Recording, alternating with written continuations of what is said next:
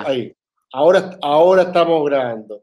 Oiga, les quiero dar la, bienvenida a un nuevo diálogo constituyente, este ciclo que ya llevamos varias semanas eh, transmitiendo por nuestro canal de YouTube, tomando mm, distintas aristas del problema constitucional, tratando de cubrir la mayor cantidad de bases posible. Y hemos tenido el placer, el honor de conversar con mucha gente que tiene mucho que decir, aportar y que nos ha iluminado, nos ha, nos ha hecho aprender, nos ha hecho mejorar nuestros argumentos, nos ha hecho entender también los puntos ciegos de esos argumentos. Eh, y hoy día tenemos también, para mí especialmente, un, placer dar la bienvenida a Alberto Tito Codú, eh, que no solamente es un gran constitucionalista de la plaza, en este minuto radicado en, en Valdivia, sino que además tengo el honor de llamarlo amigo. Así que un gusto, Tito, que estés con nosotros.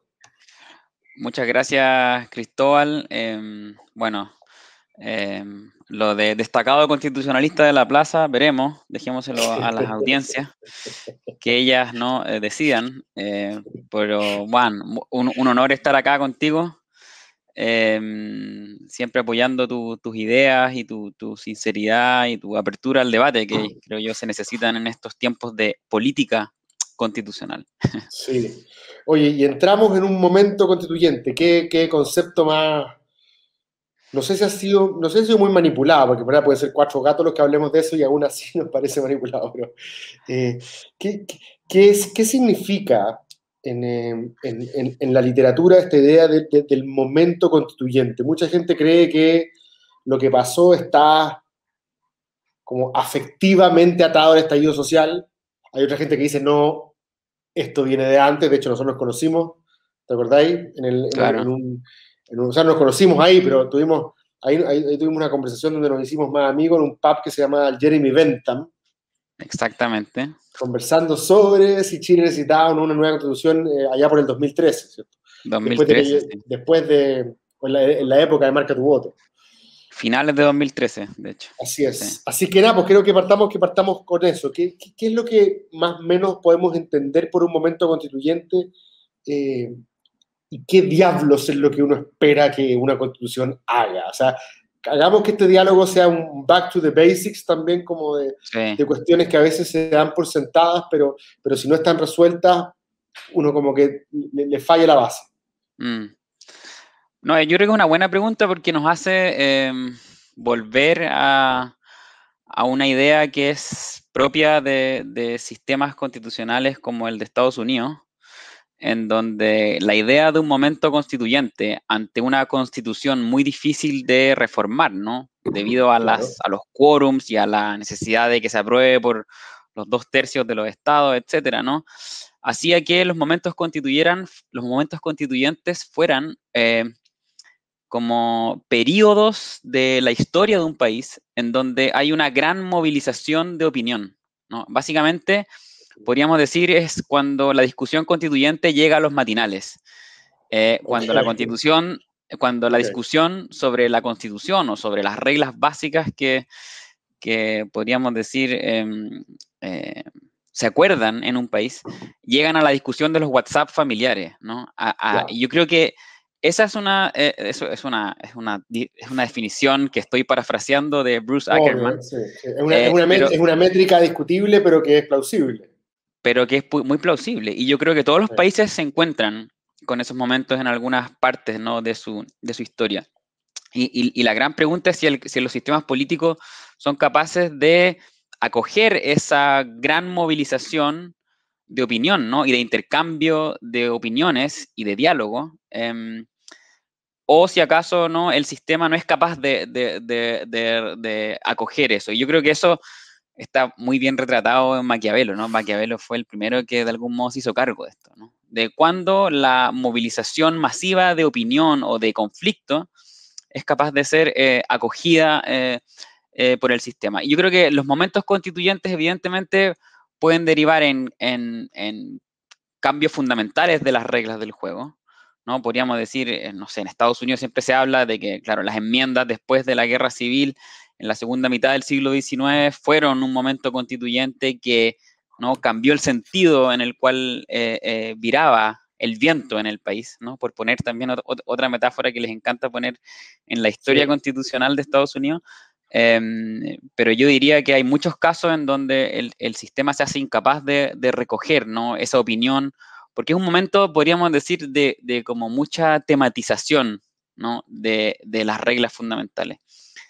Y, yo diría que en, el caso chileno le estamos dando cauce a eso, ¿no? Básicamente el, acuerdo em, y todo lo que vino con como la gran movilización de opinión, ¿no? Que vino en, el, en el, con posterioridad al, estallido, eh, fue una que se canalizó institucionalmente, ¿no? Eh, y en ese sentido, nada, pues yo creo, soy súper fan en ese sentido del... Sí, bueno, dale, sí. No, no, no, no, tenés toda razón, es que me parece interesante desde ese punto de vista, que si es que lo que la caracterización que estamos proveyendo es correcta, entonces el estallido social recién abre un, periodo donde la pregunta es si la decodificación correcta tiene que ver con, con, el cauce constitucional, ¿cierto? Em, hace un tiempo atrás, en una expresión que en su momento, como dicen eufemísticamente, no fue muy feliz, no fue muy afortunada, me gusta ese como, como, como, decir que alguien la cagó o se fue un condoro con una expresión, se dice que no es muy feliz o muy afortunada. Poco em, feliz. Poco feliz, claro. Una, una declaración triste, claro. Claro, pero, pero, que, pero que visto en perspectiva resultó más allá de las discrepancias que yo tenga con, con el personaje, pero cuando Fernando Adri en ese programa en, en, en Cero creo que dice que el problema constitucional se va a resolver por las buenas o por las malas, ¿cierto? Y mucha gente interpretó el por las malas como una especie de, de, insurrección popular armada, y a mm. pesar de que el estallido tuvo algo de insurreccional, algo de insurreccional, en la medida que o sea, se votaron estatuas, pues, viejo. O sea, si, es que, si es que no hay una impugnación ahí medio insurreccional, em, en el fondo parecía que tenía razón. Que de mm. alguna manera, y no sé cómo, cómo lo leís tú, pero quizás la, quizás la lectura que hiciste de Maquiavelo es interesante. Es cuando el hecho sencillamente supera a la norma de tal manera que la norma es incapaz de contener y canalizar el hecho. Sí, eh, absolutamente. o sea, de hecho, Maquiavelo lo pone en esos términos, entre hechos y normas, y, lo pone así, lo pone en el, por las buenas y por las malas.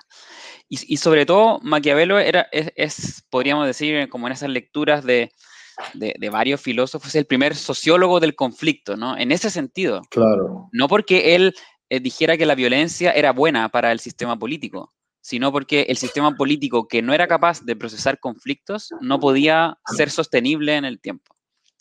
Y, el que se daba cuenta tarde de que lo que estaba en juego a veces era, eran los fundamentos del sistema político, era el que iba a perder, ¿no? Y por eso él, decía que, no, como el rey, ¿no? Pero eso lo dice en, en en, la, en, las primeras décadas de Tito Livio, creo que en el capítulo 3, donde habla exactamente de eso. Y uno podría decir, casi está hablando lo que dijo Atria en ese programa, pero, pero, pero con otras palabras.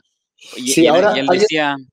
Alguien podría decir que Maquiavelo es un buen ejemplo, ¿ah? porque además es un ejemplo que en, el, en, la filosofía política contemporánea ha tomado Chantal Mouffe y varios como de esa, de mm. esa línea, por así decirlo, más realista eh, de lo que, lo que Maquiavelo llamaría la, la veridad efectual de la cosa, ¿cierto? La verdad efectiva de la cosa.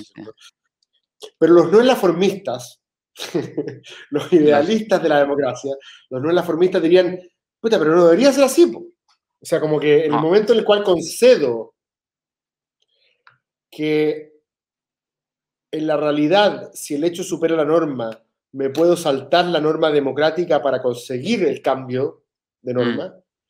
¿Me cachai? No? Ahí, se produce hay un campo en el cual el no es la formista como que dice, bueno, pero...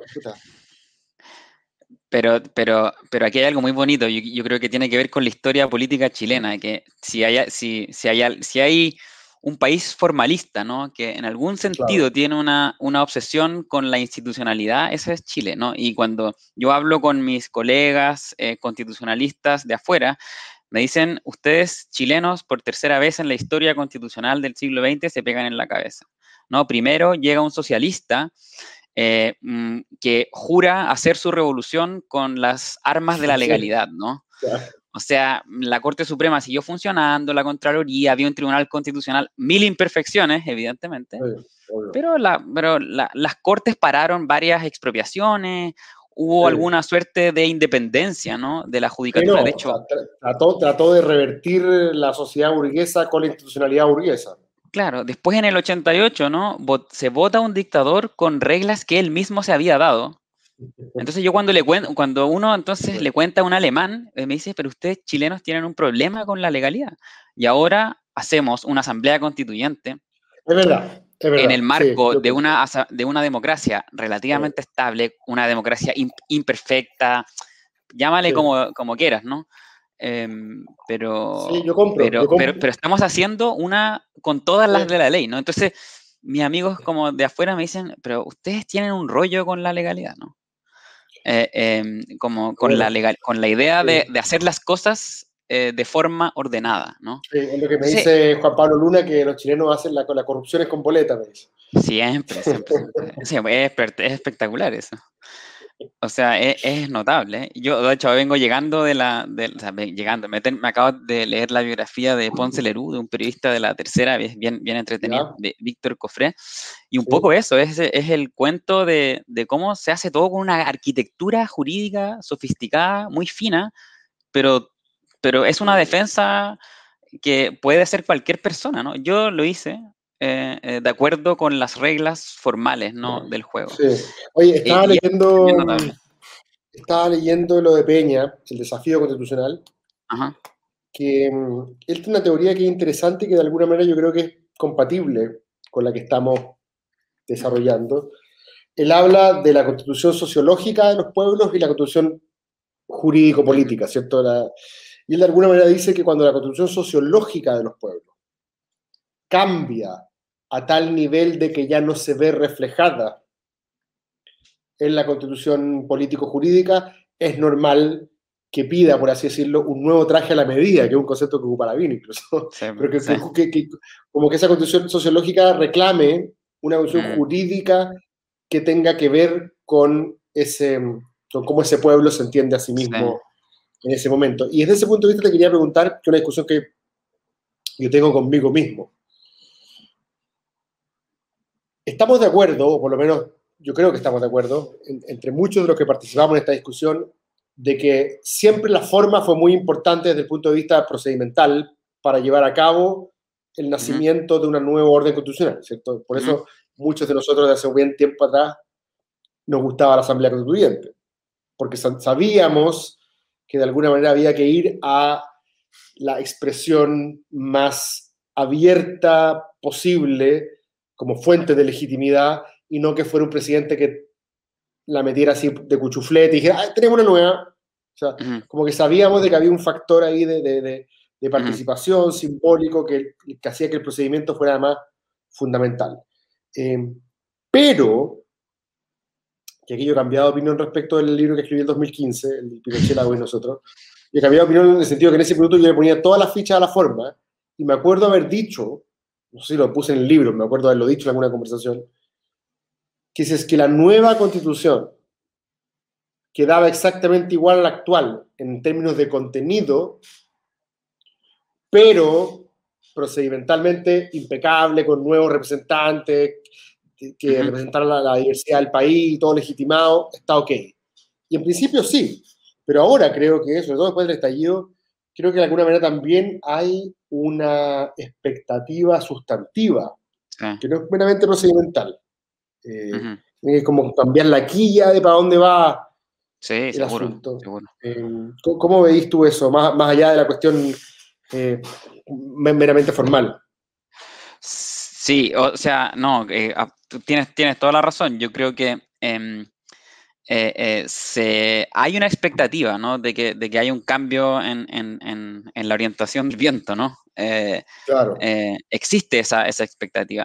Pero yo creo que es esperable que eso pase en la medida en que es primera vez en la historia que vamos a tener esta masividad de participación y estos grados de inclusión. Entonces, es normal, podríamos decir, que esto pase.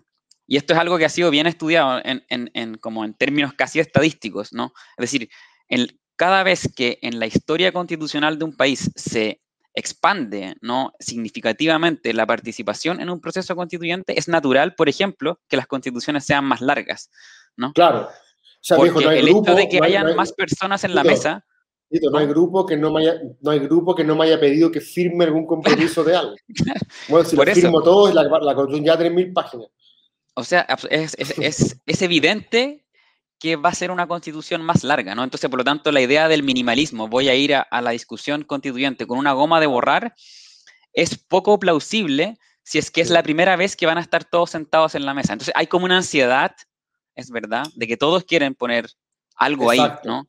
Todos quieren ver reflejado algo de sus conceptos, ¿no? Eh, em, eso, es súper complejo, eso para aquellos que además venimos de una tradición más de minimalismo constitucional. Pero al, mismo tiempo, al, mismo tiempo, queremos la legitimidad del instrumento y por lo tanto nos vamos a ver tentados a ceder en ese sentido.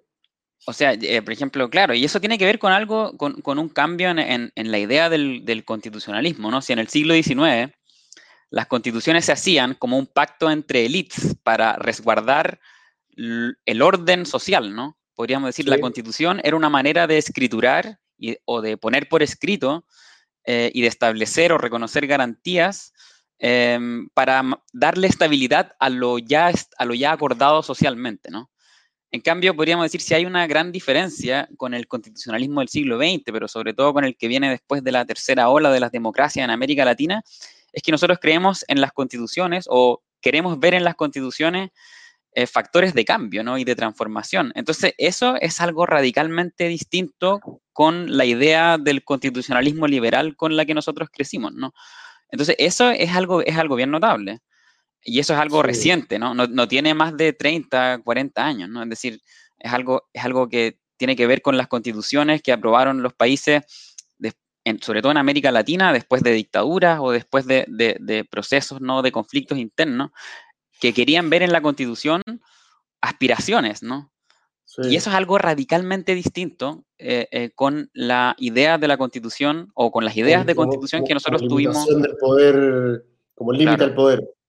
Claro, y eso por eso es, tan, bien interesante, ¿no? Y por eso, no sé, hay, hay un, hay un no sé, pues, el Instituto Max Planck de Heidelberg sobre Derecho Constitucional Comparado, sacó hace poco una idea y dice, Latinoamérica es la región más interesante para estudiar eh, constituciones, justamente por esa idea, ¿no? Que nosotros, como esa idea de las expectativas con las que nosotros vamos a la discusión constituyente, que es algo que no tiene que ver con eh, el modo en que concebimos las constituciones durante más de 150 años. ¿no? Eh, y eso es algo que es, es, un desafío que es potente porque, eh, no sé, si en su momento, por ejemplo, en el siglo XIX, el proceso de construcción de la nación dependió mucho más de, de la codificación. ¿no? Andrés Bello, el Código Civil de Bello fue mucho más importante en la construcción de la identidad nacional que en las constituciones. ¿no? Eh, y hoy en día, en cambio, nosotros creemos que esa identidad de la nación tiene que estar de, en algún modo como reflex, reflejada o tematizada en, en, la discusión constituyente. Entonces, o sea, podríamos decir... Lo que, nos lleva a la discusión sobre, lo, que, nos lleva a la discusión sobre patriotismo constitucional, no en el sentido alemán original, sino en el sentido como de ver que los principios valores y orientaciones normativas que están en ese texto, en ese documentito, mm. De alguna manera te hacen sentirte que eres parte de algo, de lo cual no te da vergüenza hacer. Claro, Al revés, te, da como un cierto... Mm. Y siempre, me, ¿te acordáis la otra vez? Tuve una reunión y yo me quedé pegado en el preámbulo porque me, me, me, quedé pegado en el preámbulo porque, y, aquí vuelvo a Peña, eh, él, creo que lo, describe de una manera súper interesante. Él dice, diseñar una constitución es constituir a un sujeto colectivo, el pueblo, o establecer reglas para que individuos y grupos diversos compitan por el poder y coexistan pacíficamente. O sea, la primera es más esencialista, más, más colectivista, y la segunda es más liberal. Una constitución es una discusión acerca del tipo de comunidad que queremos ser. Esta es la dimensión más aspira, de aspiraciones, ¿cierto? O un puñado de reglas para la convivencia. Y ahí nuevamente aparece la versión más liberal. Una decisión de constituirnos en comunidad, un nosotros, ¿cierto? O un simple modus vivendi. Bueno, lo, que sea necesario para que la gente no se mate en la calle. Sí, sí, sí, sí. esos son los dos extremos del péndulo. Pero los dos extremos del péndulo. Pero, tiene por qué ser así. Pero, pero, hay, pero podríamos decir el péndulo del constitucionalismo em, de hoy, ¿no? Es un constitucionalismo mucho más cercano a, eh, em, o sea, al, al, al, al, primer tipo, ¿no? Al tratemos de constituir eh, un sujeto colectivo, porque, eh, em, o sea, yo, yo, creo que porque el tipo de desafíos que se vienen como ahora es, es lo que hace eh, es mucho más interesante además al proceso constituyente. Y eso requiere un nosotros, ¿no? Como el tipo de... El tipo de sacrificios, por ejemplo, que requiere el, la emergencia climática, ¿no? Hacia el futuro. Entonces, no sé, ahora yo he estado estudiando eh, las constituciones que nombran el cambio o la emergencia climática eh, em, y, son pocas, ¿no? Son como ocho constituciones en el mundo, que son en general las de los últimos 10, 5 años, em, y no dicen mucho, ¿no? Siguen enfocados, por ejemplo, en la lógica de los derechos, ¿no? Algo así como yo tengo un derecho a no sufrir los efectos adversos del cambio climático y la comunidad me debe a mí eh, ese tipo de resguardos, ¿no? Y, parece raro, ¿no? Eh, y, por eso muchos han dicho que, el proceso constituyente chileno, por ejemplo, todos los constitucionalistas del antropoceno que están hablando ahora de ese tema, dicen, Chile tiene la posibilidad en el fondo de cambiar un poco el switch y de pensar que quizás para enfrentar el tipo de desafíos que supone el cambio climático, en verdad hay que como como hacer otra cosa, ¿no? Quizás hay que como cambiar este discurso de los derechos, que son importantes, que son no fundamentales, pero el tipo de sacrificios que quizás requieren disminuir la, calidad de vida a la que estamos acostumbrados o nuestras proyecciones de, crecimiento, etcétera. Y eso es bien notable. Y, qué, difícil, qué, difícil, Tito, que un discurso como ese pueda cuajar, siendo que la izquierda, porque en, teoría se me viene a la mente que el tipo de mundo que debiese llevar ese discurso adelante es la izquierda, ¿cierto? Un discurso más de... Eh, hoy día me, siento como Ansui diciendo esto, pero hoy día es completamente liberal e individualista. O sea, nadie quiere hacer ningún costo, ningún sacrificio. Anda a decirle al Frente Amplio que ponga deberes en, su... Mm. En, alguno de sus, eh, panfletos. O sea, no... Es, es súper complejo, me parece a mí, que un mundo mm. que ha crecido con derechos, garantías y libertades. Me acuerdo una vez tuve un, foro con Pancho Figueroa que me decía como que el, liberalismo había perdido la batalla y decía, viejo, todos los derechos individuales que tú tienes son, son liberales. De ahí que tú tengas una crítica al neoliberalismo. O sea, me pregunto qué tan posible sea a esta altura no voy a decir, no voy a poner dramático, no voy a decir pedir sangre, sudor y lágrimas, eh, pero, pero qué tan complejo, ¿no? Qué tan democráticamente popular puede hacer descontar algunas malas noticias y pedir algunos sacrificios. O sea, yo, creo que es una deuda que tenemos todos, ¿no? Eh, eh, que es, o sea, liberalismo, la izquierda, las, todas las corrientes políticas, ¿no? En algún sentido, que es recuperar es recuperar la historia política de los deberes, ¿no? Y que es algo que seguramente los republicanos no tienen alguna, alguna, alguna intento por recuperar eso, pero, pero, pero existe, ¿no? Y de hecho Gandhi, cuando a Gandhi le, le dicen, oye, ¿por qué no firma? Creo que es eh, Jack, Jack Maritain, ¿no? Le dice a Gandhi, oye, compadre, súmate a esta lista, de, a este catálogo de derechos. Y Gandhi decía, pero ¿qué onda? Si aquí la única manera de llevar adelante el tipo de cuestiones que estas que estos derechos proclaman, ¿no? Es a través de una, de una articulación de deberes que yo tengo para, la, para con la comunidad. ¿no? ¿eh? Hoy, día sería eh, absolutamente contracultural. O sea, cuando Mico dijo eso, ¿no? Lo que pasa es que hoy en día hablar de los deberes al tiro como, ah, tú, tú eres obligatorio. Claro, o es, o es o es, el típico argumento, ¿no? del abuelito. Ah, ustedes, los jóvenes, quieren puros derechos y los deberes dónde están, ¿no? Sabe, viejo boomer.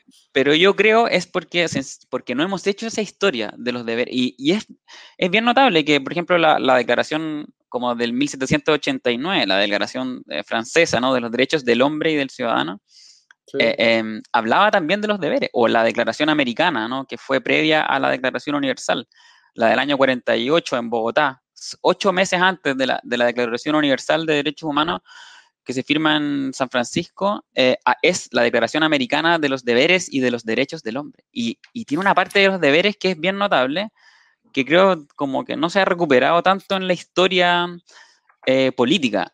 Eh, y eso me parece que es algo que podría ser interesante para, un proceso constituyente, sobre todo a propósito de estos desafíos que son rudos, ¿no? Como el cambio, la emergencia climática como que en clave de derechos como que no anda tanto, ¿no? Ahora, eso no, te lo pregunto desde una clave muy liberal, em, eso no pudiese, pudiese trans, em, a ver, déjame articular el punto. Las sociedades que tenemos son pluralistas. Por lo tanto, de alguna manera, el nosotros ya está fragmentado. Mm. ¿Cierto? y la idea de tratar de esencializar un nosotros puede ser demasiado autoritaria.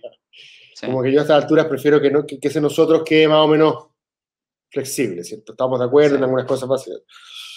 Y ahora de un punto de vista más liberal, justamente para evitar esa visión tan como organicista, que no, no digo que no pueda volver, sino que digo que justamente quizás por, nuestro, por, por, lo mal acostumbrado que estamos a pensar en el individuo, de hecho, Carlos Ruiz lo reconoce en, su libro sobre el nuevo pueblo. Sí. Me pregunto si es que acaso las maneras como se nos exige limitación de libertad, estoy pensando ahora en la pandemia, de hecho, es a través de una regulación liberal como los estados de excepción.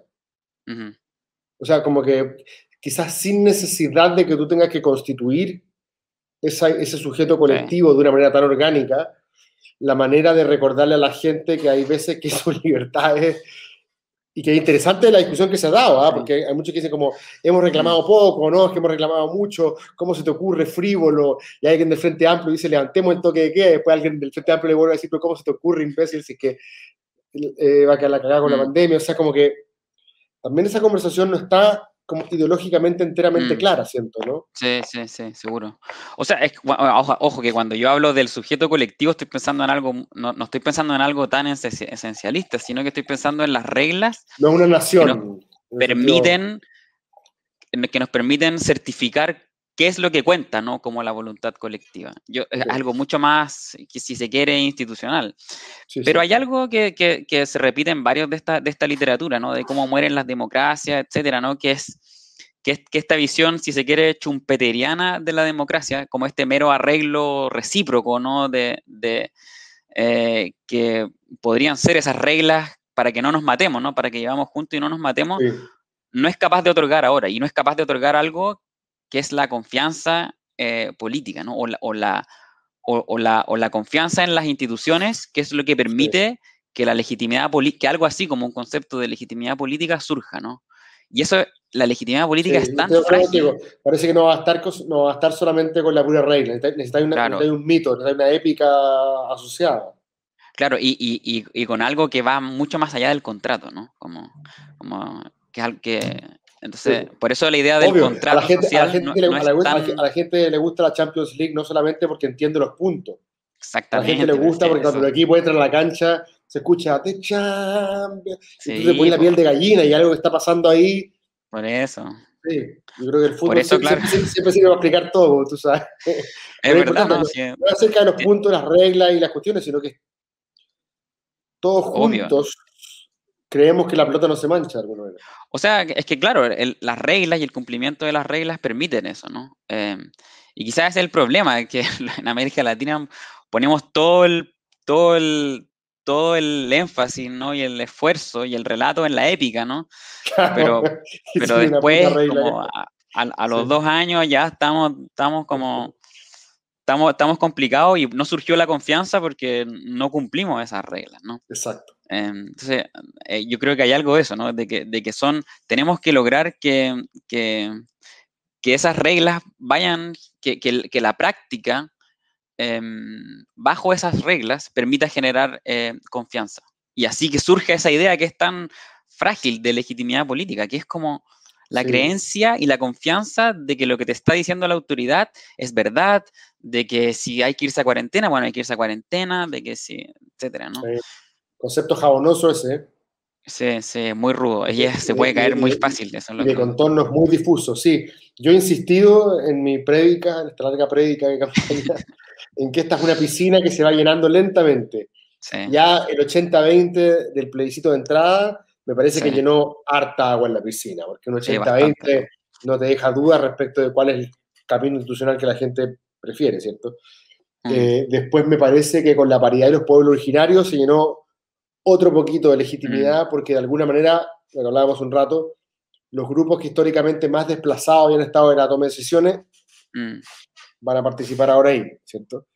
Em, Después me parece que el hecho de que tantas listas de independientes se estén postulando, que matemáticamente si son siete independientes compiten de igual a igual con los siete del partido al lado, eh, mm. o sea, ahí no hay, no hay, mucha trampa, más allá de la franja y todo, en general se ha hecho un esfuerzo por cierta igualdad política entre independientes y partidos, que son como los del banquillo, los acusados. o sea, es inédito en la historia política de Chile, ¿no? más del 60% de los candidatos son independientes. Y lo, que, lo que me contaba Juan Pablo Luna es que mm, le pidió a un colega que investigara los apellidos de, los, candidatos, de los, no, de, los, de todos los candidatos y ah, candidatas a la constituyente.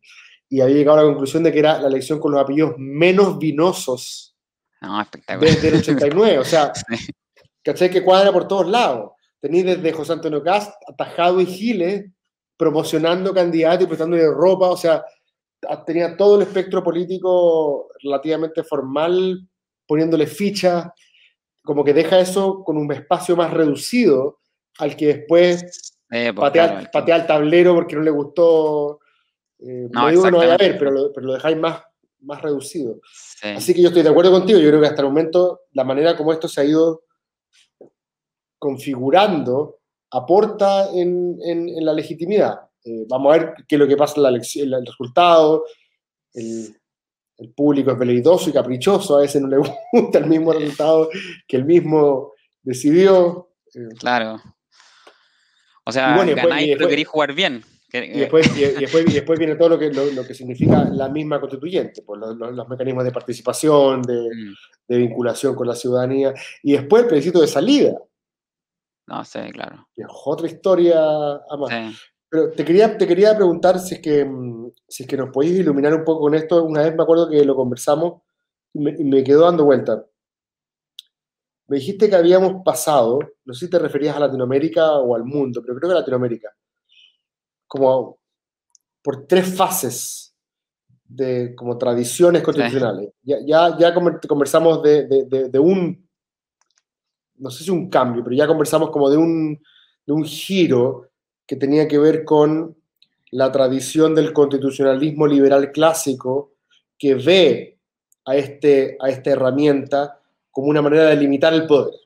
Mm. ¿cierto? Ya sea el poder del rey, ya sea el poder del parlamento, una visión muy miliana de limitar el poder, ¿cierto?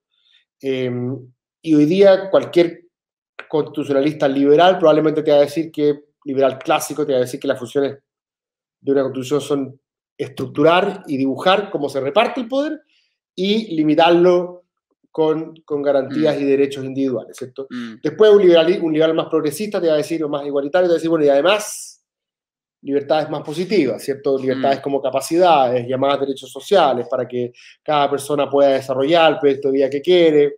Em. pero además está esta cuestión de las aspiraciones, que es otra, que no sé si es enteramente lo mismo que lo anterior. Creo que supera mm. la idea de libertad como capacidad. Em, Seguro. Entonces, como una cuarta, como una, cuarta función. Entonces, me gustaría que me contarais un poco cuáles, son esos como tres momentos de tradiciones o Voy a, voy a tratar de especificarlo de la manera más breve posible, em, em, pero voy a tratar de marcar estas tres fases en América Latina, ¿no? Y, y sobre todo después de, la recupera de los procesos de recuperación de la democracia eh, o de lo que se llama como la tercera ola, ¿no?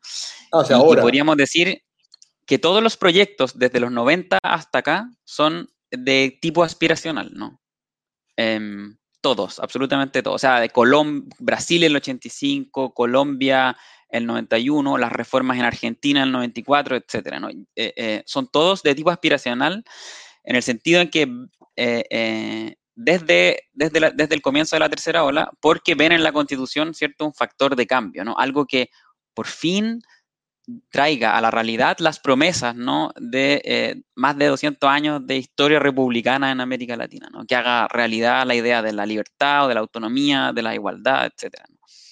Y yo diría que eh, eh, el, el, el, camino ¿no? que nos ha llegado, que, que, que, no, que, nos ha llevado hasta ahora es uno de, de, de, continuas frustraciones con estos proyectos. ¿no? Y si uno, por contarlo así como mi experiencia como académico, a principios de los 90 éramos todos neoconstitucionalistas, ¿no?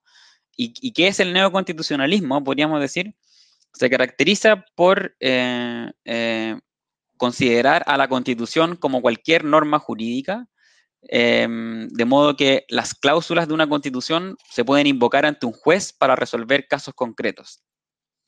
Eh, esa sería como la primera idea, y eso, podríamos decir, generó eh, ciertos cambios interesantes, ¿no? Eh, eh, no sé, Gargarela a finales de los 90 hablaba de las cortes como la voz institucional de los pobres, ¿no?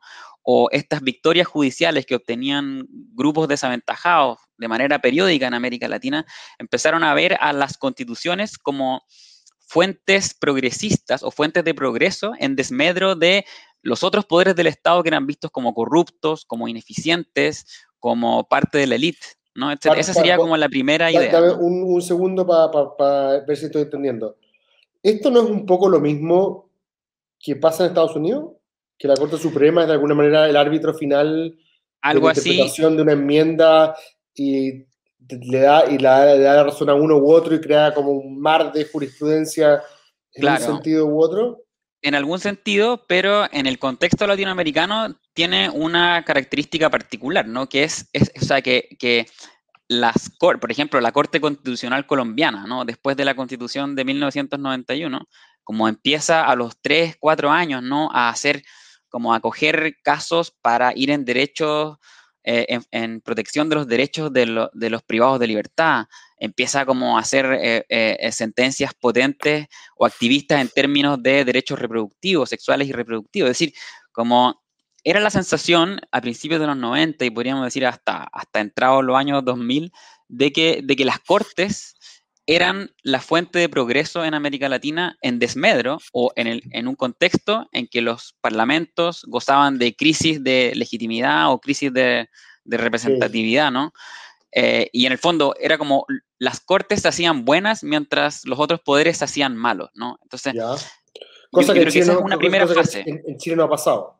En Chile, Chile siempre fue eh, como que en todos los estudios comparados era como Chile era como el freak, ¿no? Era como la corte no, hace nada, se mantiene ahí, hay todo un acuerdo como de elite que permite que la cosa ande, etcétera, ¿no? Y también hay otras explicaciones que daban en, en esos estudios de derecho constitucional comparado, pero después todos quienes nos dedicamos al, al, al, derecho constitucional, empezamos a ver en los procesos del nuevo constitucionalismo latinoamericano o de la, la constitucionalismo bolivariano, o sea, ahí tiene varios nombres, cosas bien interesantes, porque nadie diría que, o sea, era la primera vez que en América Latina habían asambleas constituyentes realmente participativas, salvo el caso venezolano, que no, que fue con, se hizo, no, no fue proporcional, ¿no? Fue dominado todo por el... Por, igual, igual que el nuestro por Bocover, eh, eh, em, en general eran constituciones que hablaban de cosas bastante interesantes, de nuevas formas de controlar el poder, de mecanismos de democracia directa, de decir, hagámonos cargo de cómo el proceso político es capaz de llevar o de materializar estas nuevas ideas. Entonces, obvio que todo esto sonó como un canto de sirenas nuevo para nosotros. Entonces, todos empezamos a estudiar estas instituciones nuevas. Bolivia incorporó un cuarto poder, un, un tribunal constitucional eh, eh, que también tenía, por ejemplo, cuotas de, pueblos indígenas, es decir, había mecanismos de democracia directa, mandato revocable, era, era interesante, ¿no? Era algo nuevo y digno de estudiar. Y todos decían, bueno, ¿por qué no? Y parecen liberales, más encima todos se, se, comprometieron radicalmente con, muy liberales. con tratados de, internacionales de derechos humanos, ¿no? De hecho, Venezuela siempre estuvo ahí como... Eh, todas las, como la, la, constitución venezolana del 99 como que le dio jerarquía a los tratados internacionales, muchos de los cuales protegían la libertad de expresión, etcétera, etcétera. Y, yo creo que la, eh, como que todos quienes estudiamos esos procesos nos, nos, frustramos como como de inmediato, ¿no? Como los primeros dos, tres años de práctica. Pregunta, exacto, ese es el punto. La, la, frustración no es por lo que dice, la frustración es por darte cuenta que lo que dice no tiene un correlato necesario mm. en la práctica, ¿cierto? O sea, Exactamente. esa o sea, esa es la frustración con esta segunda ola, o este segundo proyecto de, constitucionalismo latinoamericano. Yo diría, si la frustración de la primera fase fue una que, que, que, suponía no ver con cierta, em, con cierta molestia, ¿no? Esos, esos fallos que de algún modo eh, se autoadjudicaban las cortes, ¿no? O, que se autoatribuían como, como, como, fuentes progresistas, ¿no? O como, o como fallos progresistas y lo hacían en desmedro de lo que podríamos decir era la dignidad del legislador, ¿no? Entonces eran como todos los, los casos de activismo judicial progresista de, de, de, la década de los 90, eran casos que sonaban... ¿Con qué, no, qué nombre tiene eso? Porque el segundo tiene que ver como con derechos humanos, por lo que El primero que... No, el, que el primero era, podríamos decir, es que la, los derechos humanos están a cargo de la aplicación de las cortes. Ante, ante poderes ejecutivos y poderes legislativos que son ineficientes, que son corruptos, que no se ponen de acuerdo, ¿no? que no solucionan los problemas, entonces son bienvenidas las cortes a intervenir en esto. Correcto.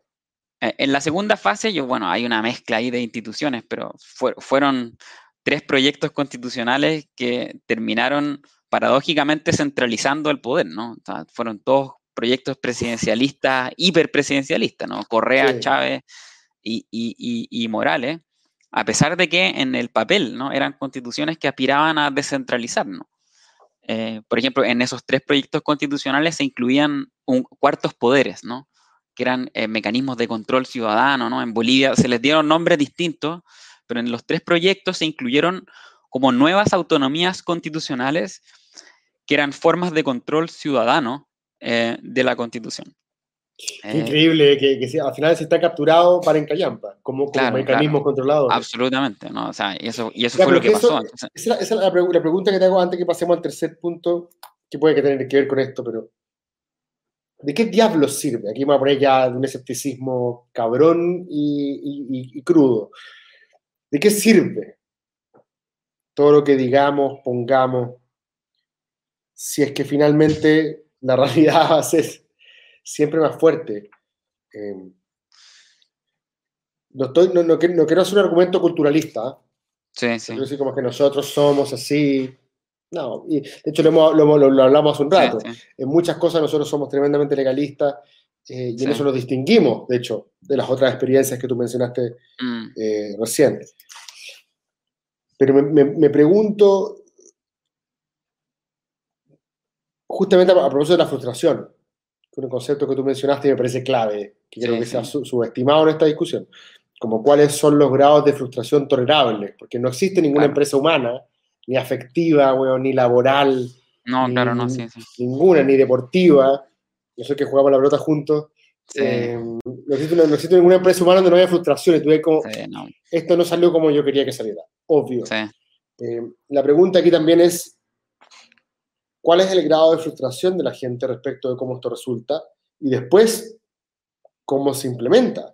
Si veo o no veo un cambio importante en mi vida, en mi vida mm. diaria. No sé, bueno, perdón, te saqué, te saqué de, órbita. Eh, no, no, no, buenísimo, buenísimo. Que la frustración constitucional es clave para entender la historia constitucional en América Latina o la frustración con los proyectos constitucionales es vital para entender el desafío que tiene Chile, ¿no? Em, y yo creo que Chile, eh, y esto es algo que también me dicen varios colegas, como que tiene la oportunidad de crear un nuevo tipo de constitucionalismo latinoamericano, ¿no? Eh, eh, y por eso, ¿no? Y por, las características propias de nuestra historia política, ¿no? Que tienen que ver con esta obsesión extraña con la legalidad, ¿no? Yo me acuerdo de un amigo que me decía, cuando salieron estos, un amigo francés, e, cuando salieron estos chalecos, los, los chalecos amarillos que había que comprar para el, para el auto, ¿no? Que era una norma de seguridad. Y entonces, a los tres días, todo Chile tenía chalecos amarillos. Y era una norma que... Entonces, entonces este weón me decía pero ¿ustedes qué les pasa? Como, o sea, ni siquiera en Europa tenemos ese nivel como de... Y es verdad que no pasan todos, igual somos frescos y nos saltamos normas, etcétera. Sí, pero, otras cosas, pero otras cosas funcionan... Pero es raro, pero es muy raro. Lo, de la vacuna, lo de la vacuna, fuera huevo, lo de la vacuna es, eh, es impresionante. Yo todavía estaba en campaña en la calle cuando estaba el proceso de vacunación en su, en su pic, ¿cierto? Al principio, mm. la, primera, semana. Y yo ya yo tuve la primera en esa época por, eh, por eh, comorbilidad, por la hipertensión. Ya tengo la segunda, ya en unos días más estoy listo. Eh, pero, pero me llamaba profundamente la atención que a los candidatos se les recomendaba ir afuera de los locales de vacunación porque ahí sabías que el tráfico era permanente y la gente iba sabiendo el día que le tocaba, sabiendo que el tamaño de su billetera o los números de su cuenta corriente eran irrelevantes. Mm. Y bueno, bien interesante como, como, como, esa idea como de obligar al encuentro, que, que, que, yo creo también va a ser parte de la discusión constitucional. ¿Cuáles son los aspectos que van a ser obligadamente, la palabra fea, pero obligadamente parte de una experiencia común y cuáles son los donde cada uno puede irse con su lote, con su grupo, con sus amigos, con su religión, con los, con de su plata. Sí, sí. Y en qué cosas realmente vamos a tener que tener experiencias comunes. Sí. No, y en ese sentido, o sea, en ese sentido yo creo que lo más importante de este proceso o de este eh, constitucionalismo de nuevo cuño, que espero que salga de este proceso, es que mm, permita em, las, o sea, las condiciones de legitimidad que hacen posible la legalidad, ¿no? Es decir, que permita que eh, la idea de cumplir con la ley es algo virtuoso en sí mismo, independientemente de que yo no esté de acuerdo, ¿no? Con el sentido de esta norma. Y eso está bien, puede ser demasiado como, como el, quinto estadio moral de Colbert, ¿no? O sea, esa idea como de los psicólogos morales. Como, es, es, es, un, es, un, tipo de caracterización de la legitimidad política. Sí, sí. Y, y yo, me, o sea, como que nunca he visto algo, o sea, nunca he visto como una, si siquiera algo como más de, sería como un, un, caso de antropología jurídica, ¿no? Una tesis, pero no sé si se la había Claudio Vélez, un historiador, no sé si tenía un libro que se llama La tradición centralista de Chile no sé, si, no sé si ahí escuché ese argumento, ¿no? De esta como peculiar característica que tiene Chile con la legalidad, ¿no? Em, sí. Oye, el otro día, em, cuando, cuando hablamos de estos tres como estadios del constitucionalismo latinoamericano de, los 90, em, te referiste, creo, puedo estar equivocado, al tercero como el, el Estado de Derecho. O sea, o sea, básicamente... Eso, no. Es un concepto que no has mencionado ahora. Quería, quería saber qué es lo que entiendes por él y en qué sentido se podría vincular con lo que... O sea, claro, yo a, ese, a esa tercera fase yo le llamo eh, constitucionalismo igualitario dialógico, ¿no? Es que es básicamente un constitucionalismo que hace en realidad esa promesa ¿no? de la tradición republicana en América Latina del siglo XIX, que la podríamos remontar a Bilbao, ¿no? Eh, que era muy progresista, pero muy liberal a la vez, ¿no? O sea, un compromiso radical con libertades civiles básicas, pero a la vez un compromiso con una idea de igualdad política robusta, ¿no? Em, y en ese sentido se trata de un, de un constitucionalismo que se tiene que hacer cargo de la idea del Estado de Derecho, ¿no? De cómo la forma de cumplir con estas promesas que llevan 200 años de frustraciones, ¿no? que todavía no nos permiten romper con la colonia, ¿no? Hay, hay una idea de continuidad con el legado colonial, ¿no? Hay una idea de que las independencias no rompieron la estructura social, jerárquica, machista, patriarcal eh, de la colonia, ¿no? Esa, existe, este, esa deuda sigue estando pendiente. De hecho, ese libro de Cargarela es un poco eso, ¿no? Es como, todavía no rompemos con eso. Y la pregunta es, hoy en día es cómo romper con eso. Y, yo creo que la, estrategia, o perdón, el desafío que tenemos por delante es em, volver como a, a realzar esa idea del Estado de Derecho, ¿no? La idea de que, de que esto lo tenemos que hacer ordenadamente, ¿no?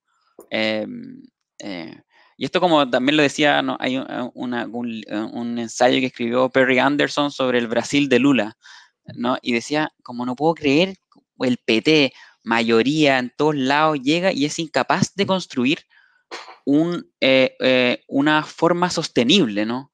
De transformación social Como que todo esto es llegar, el boom de los commodities, nos gastamos la plata, sacamos gente de la pobreza y llegó Bolsonaro, ¿no? Como eh, sacaron a Dilma con un impeachment, llega Bolsonaro, ¿no? ¿Cómo es esto de que, de que no somos capaces de hacer las cosas de manera ordenada, ¿no? ¿Cómo, somos, cómo es que no somos capaces en América Latina de generar em, em, constituciones transformadoras que logren impactar de manera real en la vida de las personas, pero que se hagan y que sean sostenibles en el tiempo. Y ahí es donde juega un rol clave la idea de la institucionalidad, que sean instituciones permanentes, ¿no? Que además se puedan hacer cargo eh, pensando, de, los desafíos del futuro, ¿no? Esta institución es permanente. Una, una, frase que realmente yo digo, pero no sé qué tan de acuerdo estás tú. Em, yo digo que me gustaría que esa próxima constitución, con todas estas características que hemos señalado, eh, le permitiera gobernar a Lavín o a Jaude, por mm. así decirlo. O sea, en el sentido de que represente de tal manera los acuerdos básicos respecto de cuáles son las reglas del juego justas, que después puedan haber distintos programas de gobierno, aunque sean diametralmente distintos. Mm. Obviamente van a haber algunas cosas en las cuales van a tensionar un poquito más unas cosas versus otras, ¿cierto? Sí, porque van, van, a haber, o sea, van a haber tomas de partidos, ¿no? O sea, va a haber que tomar partido en ciertas cosas, que no van a ser neutras, así como... E interpretaciones respecto a las cosas. Si yo le pregunto a la Viña hoy día por libertad de expresión, los dos van a decir que están de acuerdo. Sí. Pero probablemente lo que cada uno interpreta por libertad de expresión, que en una de esas dice que el negacionismo rompe las reglas y, y, la te dice que atacar las Fuerzas Armadas rompe las reglas. cada uno te va a buscar por qué por su lado rompe las reglas. Eh, y el liberal entre medio te va a decir que ninguno de las dos las rompe. Mm. Pero efectivamente la idea es que tengamos una constitución en la cual los gobiernos puedan gobernar. Sí, evidentemente. O sea, hay que hacer una, una constitución que permitan, permita políticas eficaces, ¿no? Yo creo que eso es lo que o sea, que, permita que eh, la política de los gobiernos sea eficaz, ¿no? Que, pueda realmente decir lo que hace, ¿no? O, perdón, hacer lo que dice, ¿no? Eh, y yo creo que ese es un, yo creo que ese es un gran desafío, ¿no? Eh, y es decir, que, que hagamos que la política se pueda hacer cargo de los problemas, que es una idea que también ha repetido mucho Atria, ¿no? En el último tiempo, ¿no? Es que el problema que tenemos con la actual constitución es una que hace de la política una actividad eh, ineficaz, ¿no? que no se puede hacer cargo de, las, de los problemas que la gente le pide a la política o al proceso político que se haga cargo, ¿no? que la neutraliza. Sí, claro. sí, estoy de acuerdo con eso. Y, yo creo que esa es una idea... Por lo, mismo me parece que la Constitución lo que deberíamos dejar son los principios y orientaciones básicas respecto de cómo queremos estructurar y hacer carne las pues, instituciones del, Estado y, la política. Es una constitución que no sofoque ¿no? el proceso político del futuro, ¿no? Y, en ese sentido, yo creo que, es inevitable em, em, pensar en cómo las generaciones nuevas se van a tener que hacer cargo de sus problemas. Pero es evidente que van a, haber algunas, van a haber algunas tomas de partido, ¿no? O sea, como, no, es que es muy interesante el, el verbo que usaste, es sofocar. Sí. Porque que la constitución no sofoque el diálogo democrático posterior, ¿cierto? Sí. De alguna manera está diciendo que lo que tú quieres es que sea, que creo yo, creo yo, es un concepto súper liberal. De hecho, nos acusarían los populistas como Muffe y la Clau de que estamos despolitizando la constitución, porque lo que mm. estamos diciendo es que el conflicto político se da más allá, por así decirlo, pues la razón pública, como dicen los liberales, es la que queda de alguna manera protegida, ¿cierto?, de las contingencias, de las, de las mayorías contingentes. Eh, pero de alguna manera, esa gracia de la Constitución, pues dice quiénes somos. Eh, porque, porque necesitamos alguna orientación más o menos estable. Mm. si, la Constitución se va a cambiar por mayoría simple, creo yo, y en esto estoy de acuerdo con Peña, entonces no es una Constitución, ¿o no? es cualquier ley. Bueno, es que depende mucho de los tiempos. O sea, la constitución del 25 tenía, tenía un procedimiento de reforma con, con quórum, o sea, con quórum simple, ¿no? Con mayoría, ¿no? No era, no era una, no fue un arreglo constitucional. ¿Cómo se explicaba eso? O sea, ¿cómo, cómo se, o sea, eso fue bien notable porque tampoco es que nos disparamos en la cabeza, ¿no? Hubo relativamente pocas reformas constitucionales a la constitución del 25. Hubo algunas muy fundamentales, ¿no? Entonces, el año, la de la Contraloría, etcétera, ¿no? La, posterior a la misión Kemmerer, no sé, porque las reglas de gasto fiscal o de iniciativa exclusiva de los 40, la de Frey, etcétera, ¿no? Pero, ah, pero, no es que nos pegamos un tiro en la cabeza, ¿no? no. Interesante. Pero no nos pegamos un tiro en la cabeza porque no pensábamos que la constitución, que en la constitución se jugaba, ¿no? Eh, eh, eh, las preguntas políticas fundamentales. Es decir, Allende y Frey no, pensaba, no pensaban que cuando estaban cumpliendo su programa político, ¿no? En temas como la reforma agraria, la constitución iba a ser un obstáculo, ¿no? A la realización de su programa político, ¿no? Era otro tiempo, ¿no? Otro tiempo. Es, que, es, que, me parece muy interesante este punto, y con esto ya estamos casi cerrando, pero me parece... Estoy tratando de traducir como... Eh, filosóficamente lo que acabáis de contar y me parece que es pensar en que la constitución es más importante o es menos importante dependiendo también de tu visión. O sea, en cierto sentido, yo fuera de izquierda hoy día y pensaría que para las transformaciones que yo quiero, la constitución tiene que ser menos importante. Mm, o sea, en cierto sentido, me explico, ¿no?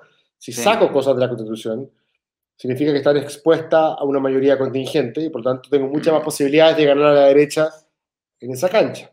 Sí, no. Sí, pero la, pregunta... O sea, yo, pero yo diría que volvemos a esa metáfora del viento. La pregunta es ¿para dónde va a soplar el viento? ¿no? Si, vamos, si la constitución toma partido por un seguro único de salud, los seres humanos que el viento va hacia un lado más que al otro, ¿no? No, es una constitución neutra. Por eso, pero, pero es, muy, es, muy, interesante, y esto creo que el mismo Fernando también lo ha dicho, eh, de que en cierto sentido la trampa los dos tercios dice le puede jugar en contra de la derecha.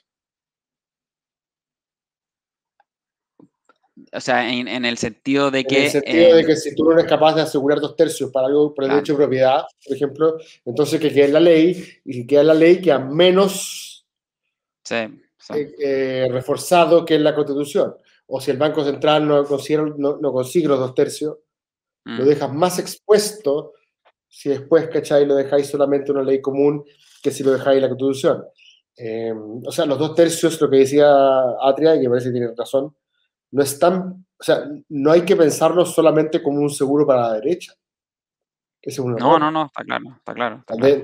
dependiendo de lo que te convenga a ti, puedes creer que sea más importante o menos importante la Constitución. Y si quieres que sea menos importante para que más juegue la, la, la, las mayorías contingentes. O sea, yo creo que la, pregunta que se tienen que hacer todos los constituyentes o los convencionales, ¿no? O los y las convencionales es eh, el hecho de que un tema no cumpla con los dos tercios para estar en la constitución hace que sea una cuestión de interés o que tenga una dimensión constitucional, no necesariamente, ¿no? Esa es la pregunta que nos tenemos que hacer. ¿Qué es lo constitucional? ¿Es aquello que cumple con los dos tercios para estar ahí? Bueno, desde un punto de vista formal, sí, pero la pregunta es desde tu punto de vista política, de un punto de vista político, ¿no? Nosotros queremos ahí que... obvio, yo, te puedo juntar dos tercios diciendo que el deporte es la raja. Claro, claro. Fácil. Pero y eso es lo que arruina, podríamos decir, las constituciones, ¿no? Esa, esa sería como la crítica de Schmitt a, la constitución de Weimar, ¿no? De que, de que, de que así terminó como una suerte de compromisos para lado y lado que se incluyeron en ese texto solamente porque cumplieron con los quórum de reforma dificultada, pero que nunca hubo una reflexión sobre, bueno, ¿qué es lo fundamental, no? ¿Qué es? No, bueno, nosotros esa reflexión que, que, bueno, que con buena reflexión terminaste, viejo, porque creo que esa reflexión sobre qué es lo fundamental, nosotros en este minuto de cada grupo que te manda un, compromiso de tres páginas, que tenéis que firmar, ¿cachai? Cada cosa del compromiso y como si no lo firmáis te funan.